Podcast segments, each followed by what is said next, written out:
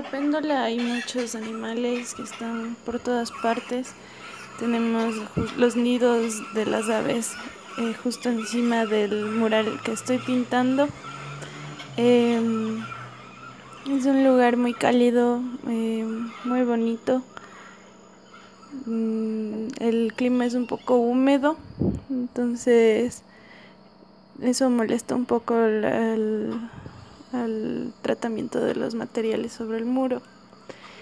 Em, pero como, como un recurso bueno que estamos sacando de este espacio es que hay, hay la referencia a la observación directa de muchos animales y aves, como por ejemplo el pájaro carpintero eh, que hemos visto en la mañana también los nidos de oropéndola encima del, de la de la casa que se encuentra en la mitad del, de la finca. Em, los insectos, tenemos visión directa de los panales de avispa y también de abejas de tierra.